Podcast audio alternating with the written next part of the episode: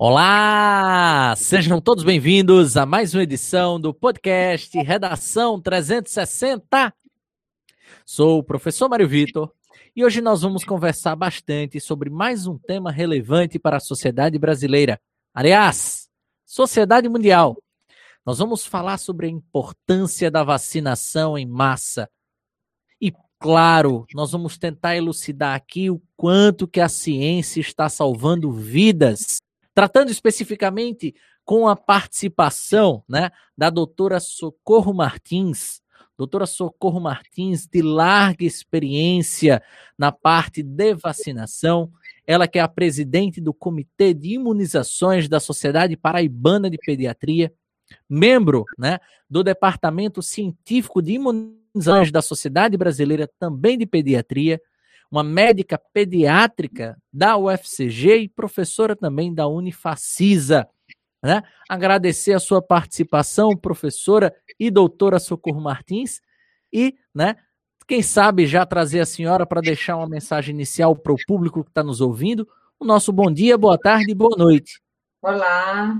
Em primeiro lugar, quero agradecer o convite, essa oportunidade de estarmos aqui falando sobre imunizações em um momento tão relevante, tanta relevância esse tema, né?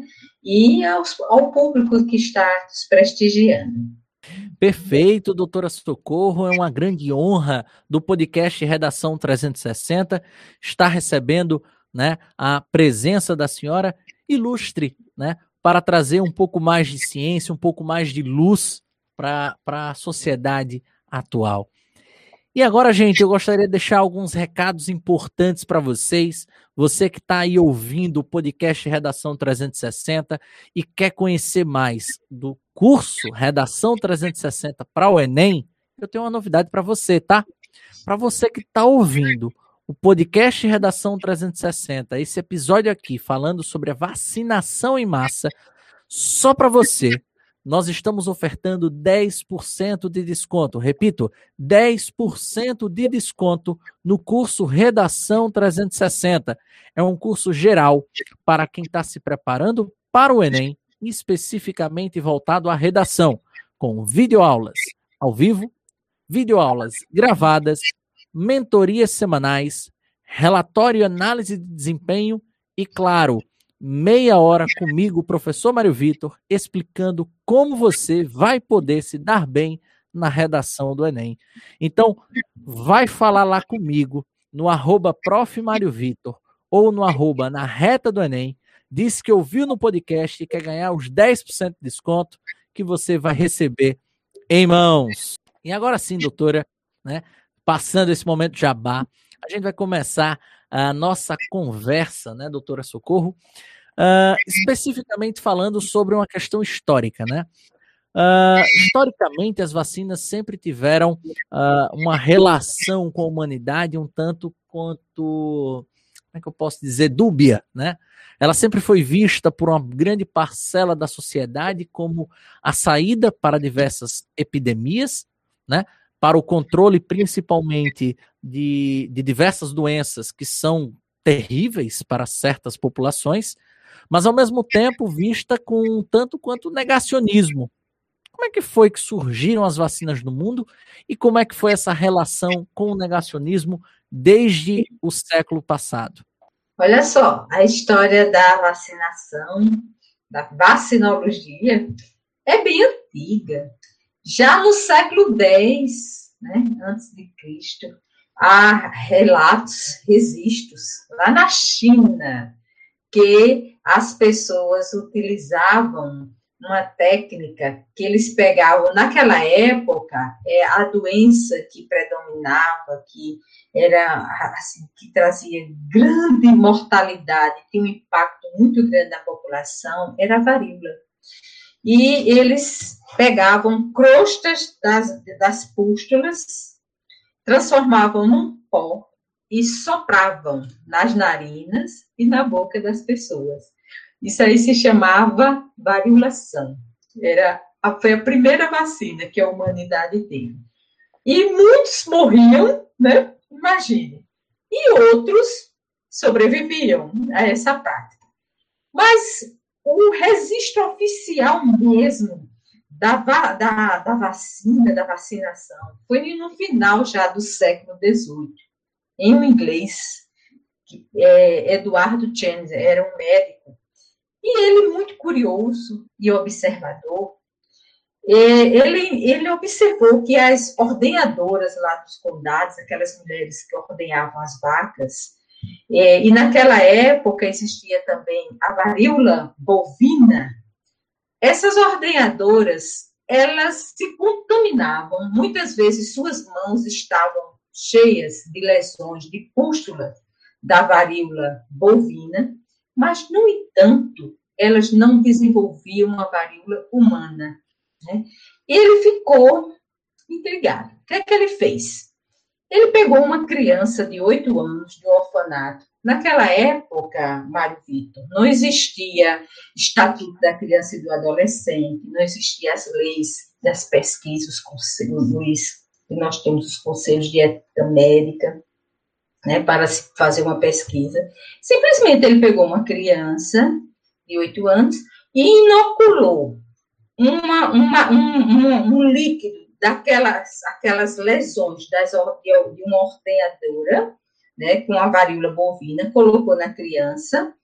Essa criança, ela apresentou alguns sintomas, até porque a varíola bovina, ela não tem uma gravidade no ser humano como a, varíola humana. E em 10 dias, essa criança estava super bem. O que é que ele fez? Ele, depois de algum tempo, ele inoculou nessa criança lesões líquido pus de, de vesículas de uma pessoa infectada pela varíola humana e inoculou na criança.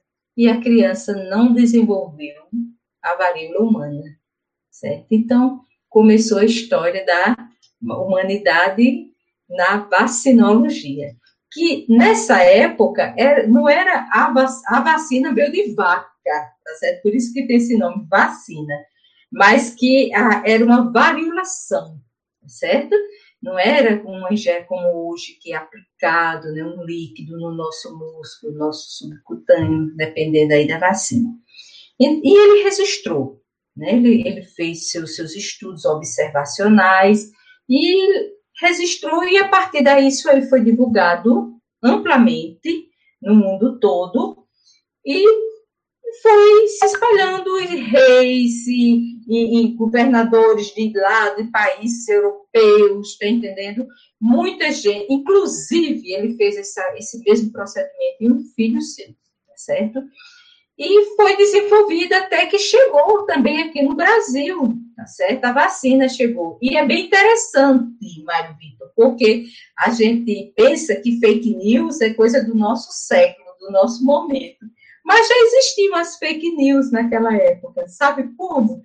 Então as pessoas ficaram muito assustadas, né? A, a falta de conhecimento científico, de como é que aquilo se processava, causou muito, muito medo nas pessoas. E eles diziam que quem tomava, quem inoculasse aquele líquido, ia, ia, vir, ia ter características bovinas, ia criar rabo, tá entendendo? Assim, bem interessante. Eu, quando surgiram as vacinas de ácido nucleicos, que aquela história de que o, o, o RNA mensageiro ia para o genoma tal, agora para a Covid. Eu achei, fiz um link, que eu achei muito interessante. Eu digo, olha, o que as vacinas de ácido nucleicos estão sofrendo, né, as vacinas para a Covid e ácido nucleico, como, tudo isso a gente se reportando na história já existia. Né? Então, já tinha o negacionismo pela falta de conhecimento, ignorância, medo, né? E tinha as fake news também. Compreendo, doutor. E é muito interessante essa recapitulação histórica que a senhora trouxe para mostrar que uh, o negacionismo é tão antigo quanto a vacina, né? Uh, a, gente, a gente percebe que não é fácil né, trabalhar com, com a ciência e lutar contra o senso comum, né? E uh, diria até mais, não é fácil incutir né, na população a ideia, né, a máxima da vacina, né? Uh, eu fico imaginando como era para as pessoas lá nos primórdios, e aí quando eu falo primórdios, é primórdios do descobrimento da técnica. Como é que eu convenço alguém que eu vou colocar um antígeno, muito provavelmente, no corpo dela, e que ela não vai adoecer. Na verdade, ela vai, por meio desse antígeno, uh, uh, criar anticorpos para não obter a doença, né? É uma máxima que, para o senso comum, muitas vezes não faz tanto sentido. Estou falando alguma heresia, professora? Não, de jeito nenhum. É exatamente isso aí, né? Você inocula um patógeno infectante, né?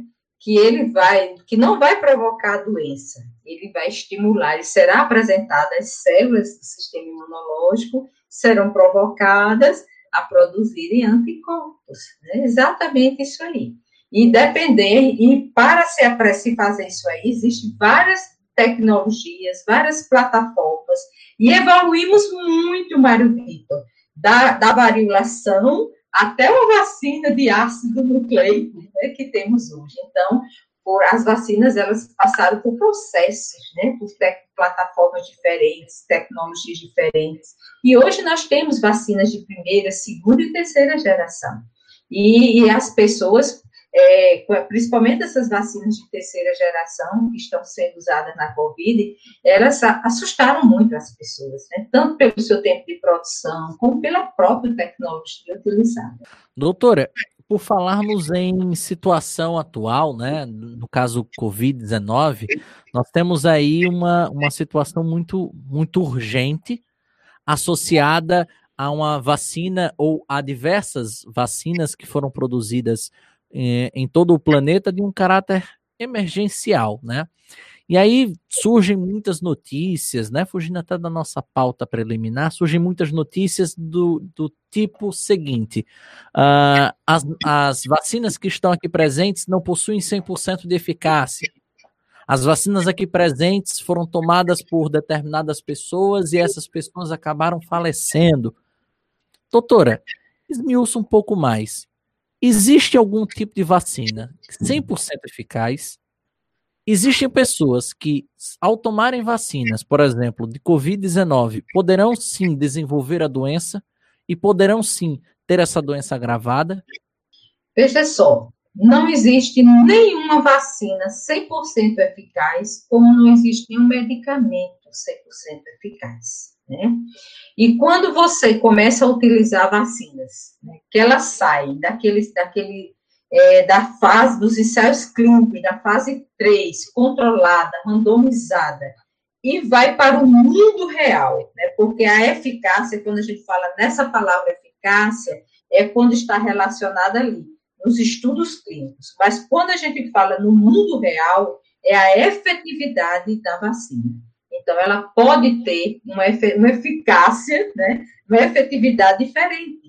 Porque eu estudei aquela vacina em paciente rígido, saudável, que é abaixo, por exemplo, de 55 anos, mas ela vai ser aplicada num paciente de 90 anos, de 100 anos, cheios de comorbidades, então, essa eficácia dela vai ser diferente. Né, para determinado tipo de paciente. Então, a resposta imunológica a uma vacina de um idoso, de uma gestante, de uma criança, é diferente de um paciente adulto jovem.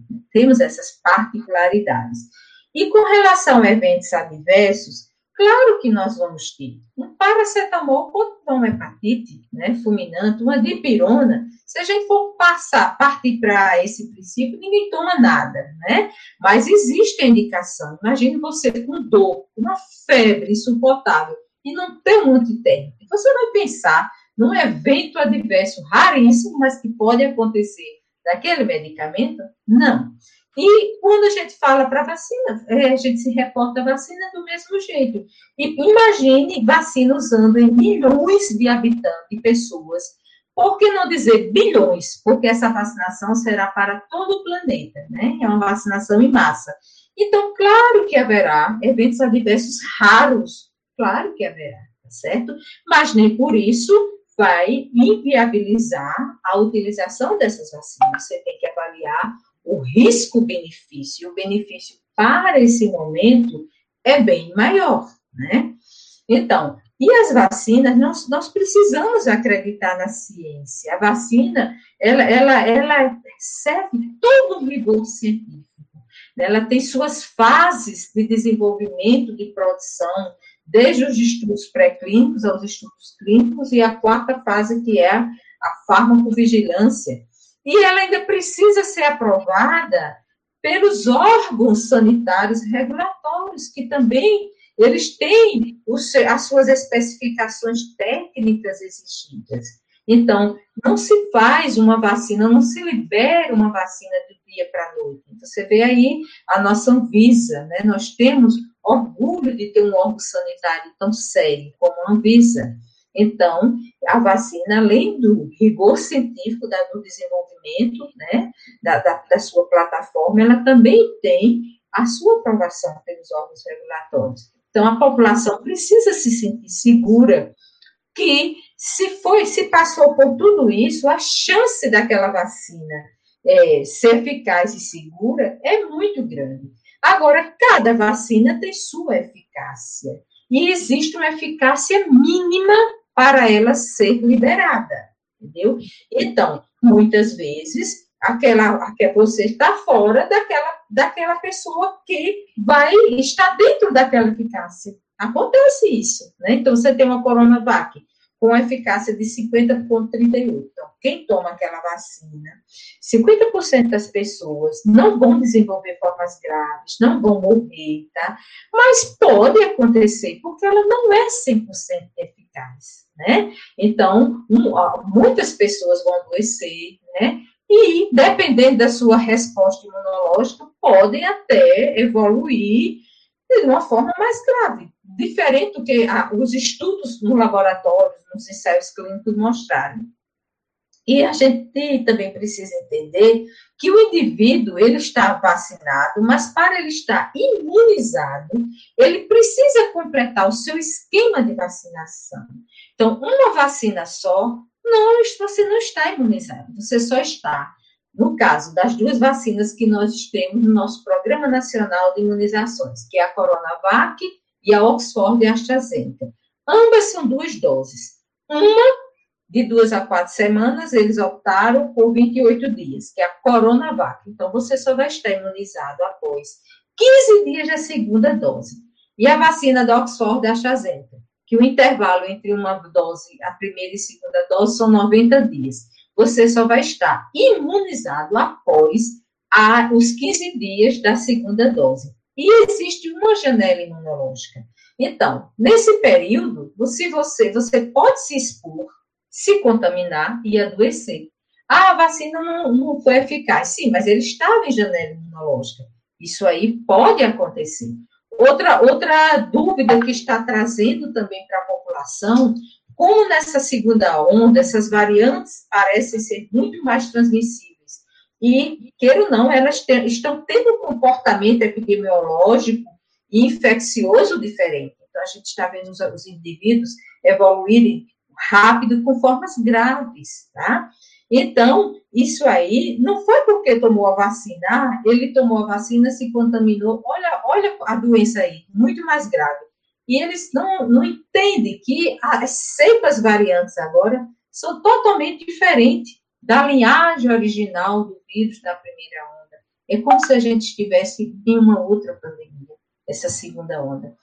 E precisa, a população precisa entender que uma pandemia não acaba em dias, meses. Ela pode durar até anos. A gente teve, olha, depois que a vacina da varíola, ela realmente saiu de variolação para uma vacina, foram 10 anos programas de imunização, o mundo todo. É, é o mundo todo. Não adianta vacinar só os países ricos, como fizeram. É, 10 países compraram 75% da produção mundial de vacinas. Mas eles têm que entender, se aquele país pobre, lá da África, que provavelmente só vai chegar vacina em massa em 2022, daqui até lá, o vírus estará sofrendo mutações, mutações, cepas variantes, e essas variantes podem ativar a vacininha deles lá, que estão blindados, protegidos, com sua população toda vacinada, com sua economia se refazendo. Então, esse momento é um momento global de ajuda. Todos os países precisam ser vacinados. Então, as pessoas precisam entender. Vacinas, né, é, no momento, não é a salvação, mas é a ferramenta mais importante que nós temos junto com as medidas sanitárias, né, que a gente já conhece, os, os EPIs, né, para os profissionais da saúde, da segurança, tem a gente mesmo, uma máscara para o indivíduo comum é um EPI. Quando eu vou ao supermercado, quando eu vou à farmácia e eu utilizo uma máscara, aquilo ali é um EPI para mim, tá certo? E pessoa, as pessoas precisam trabalhar a cabeça dela, que máscara não sufoca, que máscara não falta oxigênio, que máscara, até inventaram que máscara adoece, tá? Sabe o que é que mata e adoece? É o vírus, é você estar dentro de com um tubo na garganta, na traqueia. Olha, eu não vou nem pormenorizar aqui. Então, isso aí é o que realmente mata e, e é muito ruim. Vamos se acostumar com máscara. A gente vai precisar usar máscara por muito tempo. E, ao mesmo tempo, vamos ficar protegidos dos outros, das outras doenças. O ano passado, é, Mário Vitor, para a pediatria, foi um dos melhores anos desde que eu me formei, as crianças não adoeceram. Os pais todos em casa, com medo, e todo mundo protegido, usando sua máscara. Esse ano já está totalmente diferente, né? Os pais saíram, né? estão trabalhando, viajando, é, não seguem mais as recomendações sanitárias e as crianças adoecendo. Os pronto-socorros já estão cheios aí de crianças, e nem chegou o inverno. Né? É verdade, né? As crianças voltaram às escolas, às creches, aos parques, né? E aquela coisa, para conscientizar uma população já é muito complicada. Para conscientizar um grupo de crianças é ainda mais complicado, né? A, a, a informação é, acessi é, ser, sendo acessível para a criança, você precisa ter toda uma técnica, de todo um jeito completamente diferente de informar, e principalmente de um tempo até a criança se acostumar. Não sei se estou fugindo muito, doutora, em relação a essa, essa questão. Doutora, vou tirar uma dúvida. Se eu estiver falando besteira, pode me condenar, não tem problema. Em relação a situações de pessoas com doenças autoimunes, né? Como é que funciona a vacinação? Elas precisam de algum tratamento diferenciado? Elas conseguem desenvolver a imunidade? Como é que funciona isso? Olha só, é, essas pessoas que têm imunossupressão, que a gente chama, né? Sejam por uma doença de base, seja por medicação, a resposta imunológica delas é diferente, tá? Elas, elas respondem menos pela sua condição de base. Mas a gente sempre diz, é melhor que ela receba alguma coisa de proteção imunológica do que nada diante desse contexto. Então, se aquele paciente portador de uma, imuno, de uma, uma doença autoimune, esteja num estado é, de imunossupressão, mas esteja estável, né? não esteja, esteja em, é, em vigência de nenhum processo agudo febril, alguma medicação que, que a maioria dos medicamentos, principalmente para essas vacinas inativadas, eles são liberados, né? Então, ela deve tomar passar pela avaliação do seu médico e ser imunizada, porque são grupos de maior vulnerabilidade para apresentar complicações. Porque esse momento da do nosso, nossa campanha nacional de vacinação contra a Covid-19, pela escassez de vacinas, que não é só um problema pontual no Brasil, é mundial, né? a gente está vendo aí, a, a, Europa comprou, a União Europeia, né, formada por 27 países, com mais ou menos 400 milhões de habitantes, comprou é, 2 bilhões de doses e está aí sem conseguir vacinar a sua população. Então, a, é importante que a pessoa que tem a sua, que sua imunossupressão, ela está, é tido como grupo prioritário né, como eu falei, foram elegíveis os grupos prioritários, não está sendo agora, nesse momento, mas em breve, e deve receber sua vacinação, porque o critério da vacinação está sendo esse. As pessoas que são mais expostas, que vão adoecer e vão morrer mais, por exemplo, os profissionais da saúde, e os, os, idosos, né, são os que mais morrem, morreram, e as pessoas com comorbidades. Né? Então, são os grupos, as prioridades das prioridades. Pela escassez de vacinas, houve um escalonamento dentro daquilo que o Ministério da Saúde apresentou inicialmente no Plano Nacional de Operacionalização da Vacinação da Covid. Perfeito, doutora. Inclusive, uh, gostaria até de trazer um reforço justamente essa situação da Europa, né? Uh, o quanto que a, a, necessidade de uma organização, de um plano, principalmente de, de distribuição e de aplicação das vacinas, é extremamente importante, e o quanto que o Brasil é referência mundial, né? Em todo esse processo. Então, Hoje, digamos assim, o, o, grande problema está justamente na chegada dessas vacinas, né? E não na, na aplicação da população. Temos aí drive-thrus, filas, é, UBSs, né, espalhadas por todos os recantos do Brasil, né, justamente para vacinar a população em uma larga escala. E, infelizmente, a gente não consegue chegar ainda ao número, por exemplo, de um milhão de pessoas vacinadas por dia. Esse número é uma estimativa próxima, a, ou traria uma estimativa próxima de um milhão de imunizados em aproximadamente um ano. E aí fica aquela questão, doutora, né, que a senhora trouxe muito bem, uh, principalmente com o exemplo da África.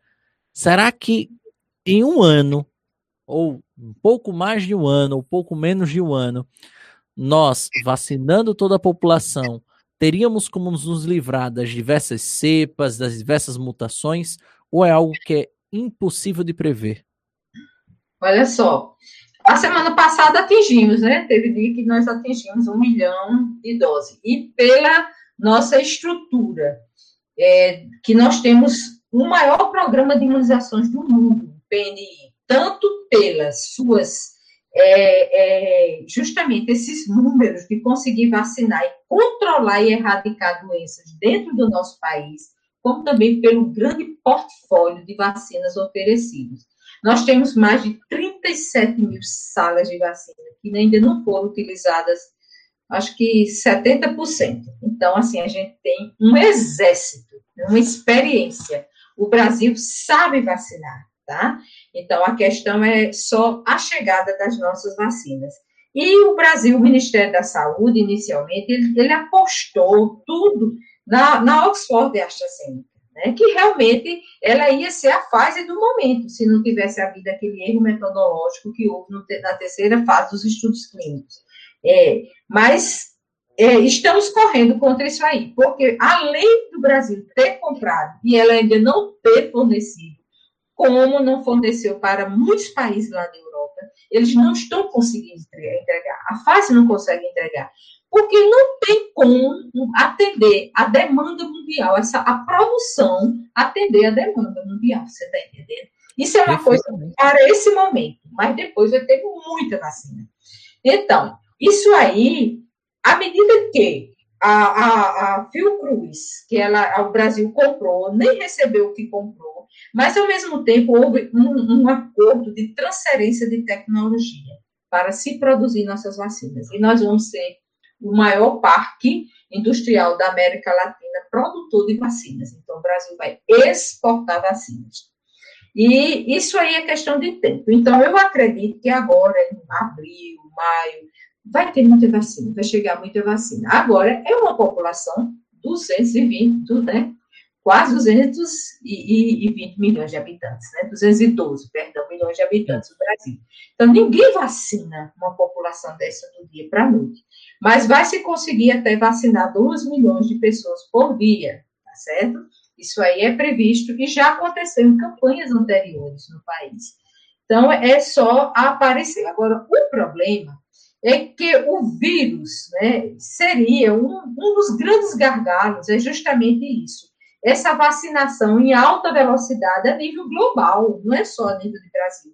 Porque o Brasil começa a vacinar, mas tem os outros países que não estão vacinando e vão começar as cepas variantes que a gente chama de preocupação, né, de atenção e preocupação. São essas que têm mutações mais importantes. Então, isso aí é a nível global, tá certo? Então, enquanto isso, o, Brasil, o vírus vai sofrendo modificações. E eu já vejo assim, terminou de vacinar, provavelmente já tem que estar pronta uma nova vacina, com cepas atualizadas, já recomeça a vacinação. E isso é tempo, né? e temos que entender, porque, como eu falei, a varíola foram 10 anos de vacinação para erradicar foi erradicada em 1979, né, em 1980, que a Organização Mundial de Saúde declarou o mundo livre né, do vírus. Então, é, isso aí leva tempo. Né, e precisa de muita colaboração, porque como essa vacina, como essa doença tem esse contágio, é uma doença respiratória, através de, de, de aerosóis, do ar, então o contágio é muito grande, é muito alto. Então, precisa de ter muita colaboração das pessoas, conscientização.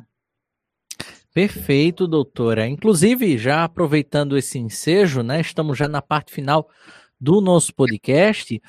Doutora, haveria alguma outra solução para um problema como este que nós estamos vivendo da pandemia do Covid-19 e de possíveis outras uh, epidemias que virão a ser globais, que a gente não faz ideia né, uh, uh, do que vem a acontecer nos próximos 10, 20, 30 anos, que pode ou não ocorrer, haveria alguma outra solução que não a vacina?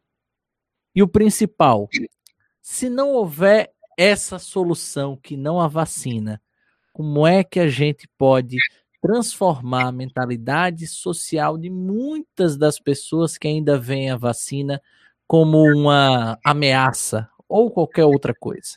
Olha só, mesmo que se descubra ah, medicamentos eficazes né, no tratamento mesmo, né, que comprove. É, até agora nós temos a questão aí da, né, do tratamento precoce dessas drogas, que o, o futuro pode até dizer que estava errado, né? Como no início, é, há um ano atrás, estudiosos como Marina Bucassi, professor Zebá, doutor Zebalos, afirmaram que o corticoide era importante nessa doença, né? Também o anticoagulante. E só agora, depois de um ano, a ciência comprova né, o que eles falaram. Então, a gente não sabe, né? Que o futuro, esses medicamentos que se utilizam, que se defendem, eles possam realmente ter sua evidência científica, ah, que tanto se deseja, né? Mas, assim, enquanto não surgir assim, uma medicação, realmente, uma doença infecto-contagiosa tem que ser através de vacina, porque o vírus continua circulando. E tem que ter vacinas que atuem na transmissão desse vírus. Poucas pessoas sabem que as vacinas elas atuam de duas formas diferentes. No adoecimento do indivíduo, ela lhe protege que você se infecte e adoeça. Mas você pode é, continuar transmitindo. Então, você está vacinado, eu não vou mais adoecer, vamos supor, vou ter uma eficácia de 100%, mas eu vou continuar transmitindo vírus na minha nasofaringe, na minha garganta, ele continuar se multiplicando e eu continuar infectando outras pessoas. Então, o sonho de consumo de uma vacina seria ele atuar dessas duas formas no adoecimento, na doença do indivíduo e na transmissão, tá? Então, mesmo que se descubra um antiviral, mas o vírus vai continuar transmitindo. Então, realmente, doença infecto contagiosa, a ferramenta mais poderosa é a vacina, tá? E as vacinas vão se aperfeiçoando, elas vão melhorando em todos os aspectos, certo? Então, mas hoje, como não tem vacina para todo mundo, é aquela história. Qual é a sua vacina? É sua máscara, é seu álcool gel, lavar as mãos quando puder com água e sabão e manter o distanciamento social. Vírus adora gente, pessoa. Vírus adora célula, porque o vírus não é considerado ser vivo. Se ele não tiver uma célula, ele não se multiplica. Então as pessoas não conseguem entender por que é necessário o distanciamento social. Porque um e meio, dois metros, para ele não pegar uma célula e se multiplicar. Ele adora pessoas, e quanto gente, mais a, a multiplicação, mais a replicação e as cópias. Ele começa a se multiplicar, e começa a fazer suas cópias, que são justamente as variantes, as cepas variantes, as mutações que levam a cepas né, variantes. Então, as pessoas precisam entender. Então, a vacina do momento para a grande população é essa, né? E os EPIs, né, para os profissionais que estão expostos. Né? É o que nós temos. Se alimentar bem, dormir bem, diminuir a ingesta de, de álcool, né, o tabagismo, isso também dá uma robustez no nosso sistema imunológico. Você precisa ter um sistema imunológico bem competente para reagir melhor contra esse vírus.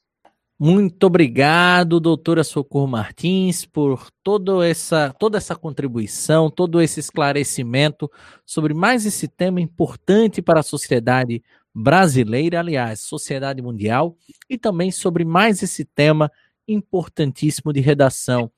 Doutora, nesse momento final aqui né, de podcast, a gente sempre faz um momento mais associado a um momento cultural, um momento de indicação. A senhora teria alguma indicação, seja literária, musical, cultural, cinematográfica, para deixar o nosso público que está ainda, né, esperamos assim, isolados em casa, tomando as suas devidas precauções e estudando essencialmente dentro dos seus quartos, suas bibliotecas e escritórios em casa?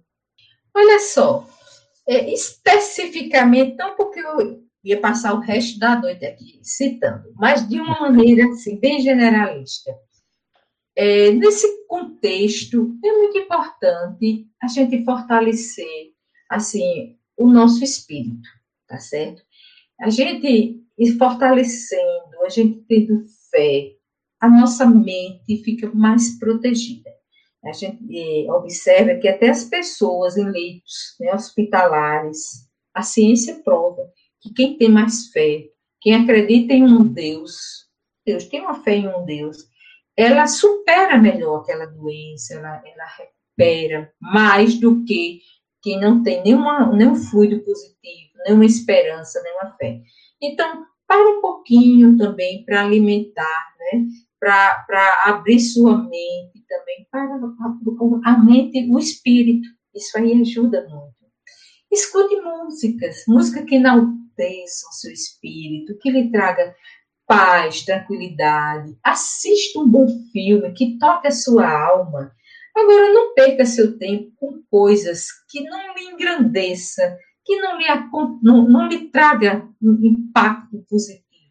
Tá entendendo? Então, selecione um pouco, porque tem coisas que não agrega a você. Então, essas coisas, você se liberte, você se, aproveite seu tempo, né? Para coisas que não a sua alma, porque já que estamos tão contidos fisicamente, tão restritos, que deixa a nossa alma da evasão, a nossa mente com fluidos positivos, com esperança. Leia coisas que, que lhe tragam esperança, né? A ciência também ajuda para quem gosta também, né? Mas a arte também se complementa nesse momento de uma forma positiva. Então, assim, é o que eu trago. Né? E você fazer aquilo que lhe faz bem, se alimentar bem, dorme bem, não pegue essa, essa, essa pandemia para passar a madrugada acordado e o dia dormindo, que você vai é, interromper o seu ciclo circadiano, isso vai ter uma interferência é, negativamente no seu organismo, né? Tem um impacto é, nocivo no seu organismo. Então, durma bem, né? se alimente bem, crie uma rotina e que vai passar. Acredite que vai passar tu, todas as pandemias passaram. E vamos torcer para sermos sobreviventes e depois ter muitas histórias para contar. Não é assim? Perfeito, doutora. Mais uma vez agradecendo a toda essa contribuição. Sem a senhora, nós não teríamos toda essa, uh, todo esse conhecimento, toda essa elucidação muito clara sobre a importância da vacinação em massa não só entre brasileiros, mas entre todas as populações do mundo. Muito obrigado, doutora Socorro Martins. Muito obrigado a você que nos assistiu pelo YouTube. Né? Lembrar você a se inscrever no nosso canal na reta do Enem. Lembrar também a você para deixar o like né? Ativar o sininho de notificação.